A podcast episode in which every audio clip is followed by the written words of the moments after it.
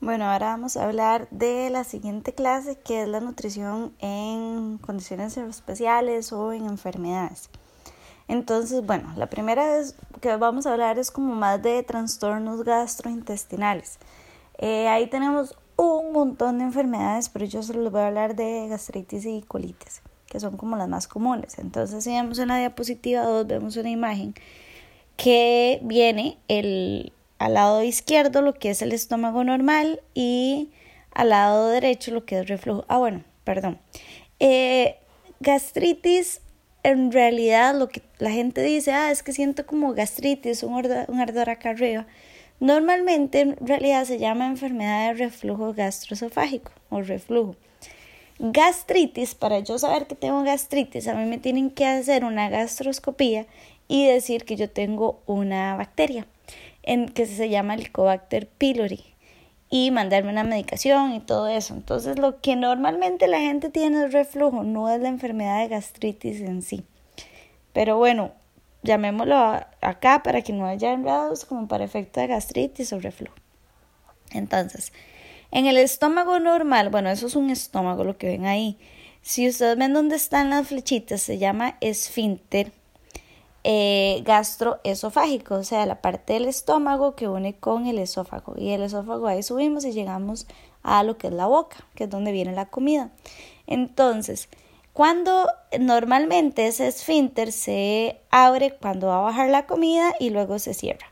Y en el estómago están todos los jugos gástricos deshaciendo la comida. Esos jugos son ácidos. Las paredes del estómago resisten esos jugos ácidos. Las paredes del esófago no tienen como la telita o la piel que resista esa acidez del, eh, del esófago. Lo que pasa con reflujo es que, en, como vemos al lado derecho, las flechitas, el esófago, el esfínter, que es como la puerta, no se cierra bien. Entonces se sale un poquito, perdón, se sale un poquito de jugos gástricos.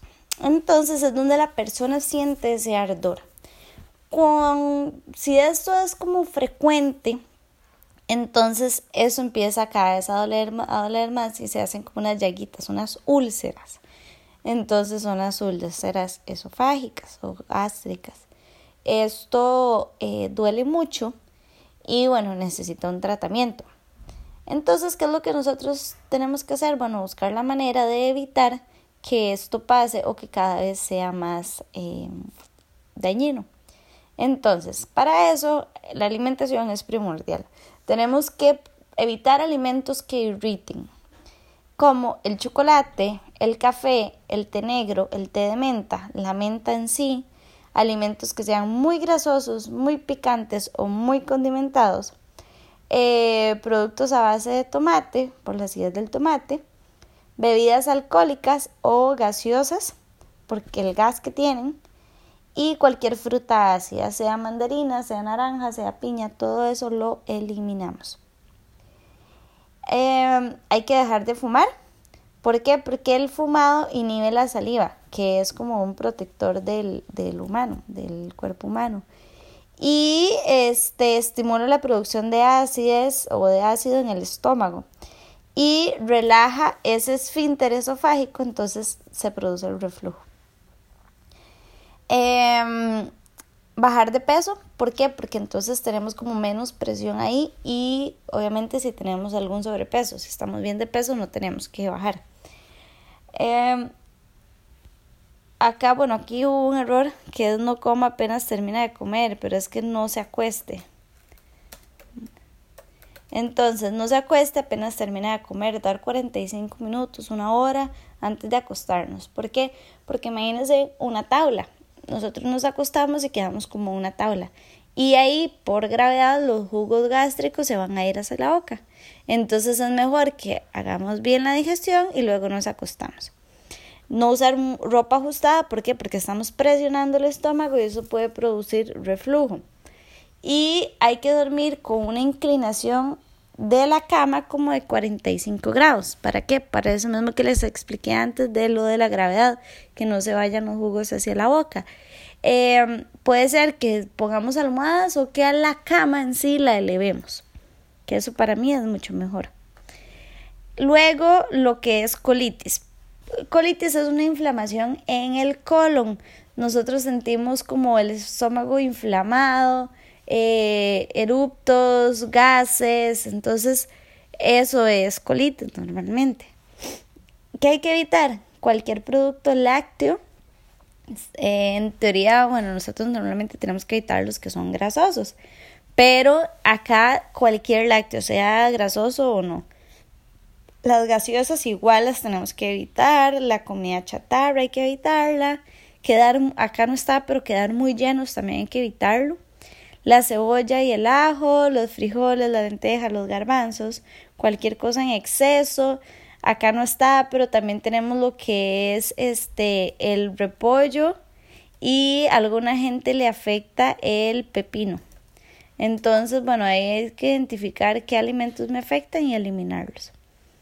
El estrés afecta tanto la gastritis como la colitis, entonces hay que buscar la liberación del estrés, entonces ahí podemos buscar el ejercicio o incluso si es necesario cambiar de trabajo o dormir más, alguna manera que bajemos el estrés. Luego la diabetes. La diabetes es una enfermedad muy común actualmente.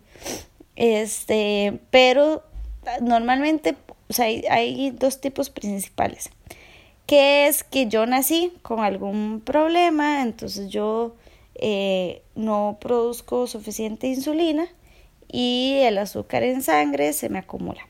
La insulina es la que se lleva el azúcar de la sangre al cuerpo, para, bueno, el cuerpo no, al, al hígado. Eh, si nosotros no tenemos insulina, empieza a acumularse el azúcar en la sangre. Bueno, puede ser al hígado, al músculo, donde sea que nosotros lo necesitemos. Entonces, este, si nosotros no tenemos insulina, se empieza a acumular. Ahí es donde ah, desde niños se inyectan insulina. Esos son los diabetes tipo 1. Luego, la diabetes tipo 2 es una diabetes que se desarrolla ¿Por qué? Porque hemos comido muy mal, no hemos hecho ejercicio, fumamos, tenemos un muy mal estilo de vida. Entonces ahí se desarrolla la diabetes tipo 2.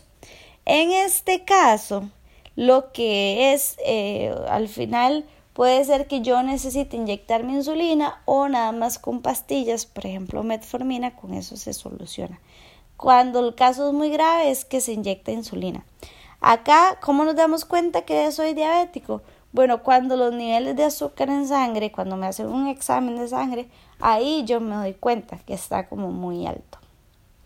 Entonces, en lo que es diabetes vamos a eliminar alimentos fritos o ricos en grasas saturadas o grasas trans, alimentos con alto contenido de sal o sodio principalmente en realidad, eh, alimentos dulces como productos horneados, sea repostería, eh, confites en sí, helado, chocolates, todo eso.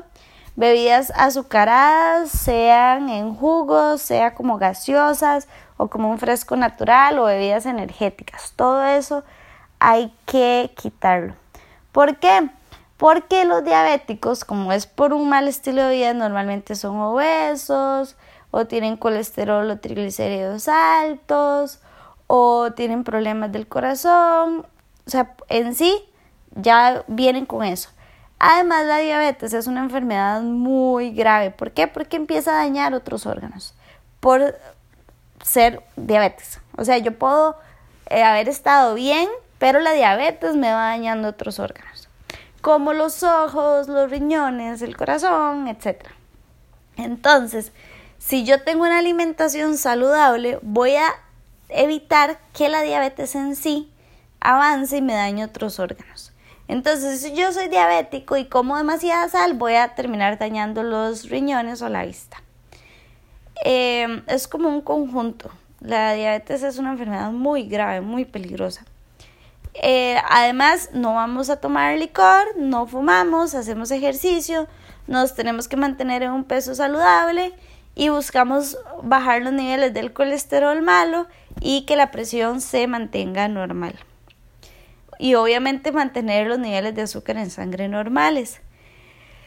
Diabetes y ejercicio. Como beneficio a nivel cardiovascular, el ejercicio nos ayuda muchísimo, ayuda a bajar la presión, ayuda a que los órganos no sean tan resistentes a la insulina. ¿Qué es lo que pasa? A veces el cuerpo sí produce la, la insulina, pero ha producido tanta insulina que las células no dejan que esa insulina entre. Entonces el ejercicio ayuda a que las células vuelvan a aceptar esa, esa insulina, o sea, se disminuye la resistencia a la insulina. Entonces podemos meter el, el azúcar, sea al hígado, sea al músculo, o a donde sea que se necesite el azúcar. Em, hay que dejar el, nos ayuda a dejar el tabaco, el, el ejercicio por un tema del control de ansiedad, etc. Y además tiene muchos beneficios psicológicos como disminución del estrés y disminución de la ansiedad. Em, si nosotros tenemos, llegamos a hacer ejercicio, nos tomamos la glicemia y la tenemos menor a 100 miligramos por decilitro, eso se hace con un aparatito que se llama glucómetro, que lo podemos ver en la diapositiva 7. Ese aparatito es un glucómetro. Hay muchos tipos, pero ese es uno. Eh, entonces, si la tenemos en menos de 100 miligramos por decilitro, hay que hacer una merienda antes de hacer ejercicio, sea de 15 o 30 gramos de carbohidrato, que ya ahorita les voy a dar ejemplos de que podría ser una merienda de 15 gramos de carbohidrato, que sea algo que se absorba rápido. Luego, si nosotros llegamos y tomamos la glicemia está entre 100 y 150, hacemos una merienda de 15 gramos de carbohidrato. Pero, ¿qué pasa? Si mi ejercicio es de larga duración, entonces yo tengo que sí o sí estar consumiendo carbohidrato cada cierto tiempo para que el azúcar en sangre no se me baje. Esto en cualquier persona, si es de larga duración, se toma en cuenta para un efecto de rendimiento, pero en el caso de los diabéticos también es para que no les den hipoglicemias. Y la persona que hace ejercicio y es diabética tiene que ser muy responsable y saber cuándo le está dando una hipoglicemia, que es ese bajonazo de azúcar, para que haga algo al respecto, sea, que dejar de hacer el ejercicio o consumir algo, pero él ya tiene que saber cuándo le está dando una hipoglicemia. ¿Qué, ¿Qué es una hipoglicemia? Bueno, la persona siente una inestabilidad, un nerviosismo o ansiedad, sudoración o escalofríos, e irritabilidad, impaciencia, hay una confusión, puede haber delirio, eh, se empieza a acelerar el corazón, se sienten como muy mareados, pero una persona con hipoglicemia es como ver un borracho, o sea, ellos no pueden hablar bien, no caminan bien, este, tienen hambre, pero a la vez tienen náuseas, hay somnolencia, no pueden ver bien, ven como borroso, se les duerme las manos, le da dolor de cabeza, eh, sienten mucho cansancio, este, o puede como tener cambios de humor, sea ira, sea tristeza, sea enojo. Eh, hay falta de coordinación, entonces es donde se refuerza que ellos caminan como raro, no sé, no, no, no se ven, ellos se ven en ese momento como raros, usted los ve y si esa persona tiene algo. en las noches puede haber pues, muchas pesadillas, puede producirse convulsiones ya más grave y eh, la persona puede perder el conocimiento. Ya esos son ya a niveles más graves. Entonces, ¿qué hacer con una hipoglicemia? Bueno, yo voy a llegar y voy a consumir de 15 a 20 gramos de carbohidrato. A los 15 minutos reviso otra vez la glicemia cómo está. Si sigue normal, eh, si ya está normal, ok, excelente. Y si no, voy a dar otros 15 a 20 gramos de carbohidratos. Eh, y vuelvo hasta que se me normalice. Si eh, ya vuelve a la normalidad, me como algo pequeño. Pero este, si lo que sigue es una comida fuerte, entonces lo que hago es esperarme y voy a la comida fuerte. Y si no, hago una merienda. Entonces, ¿qué son 15 gramos de carbohidratos? Podemos dar una bolsita de gel deportivo, eh, dos cucharadas de pasas, media taza de algún jugo o una gaseosa, eh, una cucharada de azúcar o una cucharada de miel o jarabe de maíz, 8 onzas que son 250 mililitros de leche descremada, Eh, ¿Por qué descremada? Porque la grasa hace que el azúcar se absorba más lento. Entonces, si nosotros le damos descremada, ese azúcar se absorbe más rápido. Algún caramelo, gomita o este confite.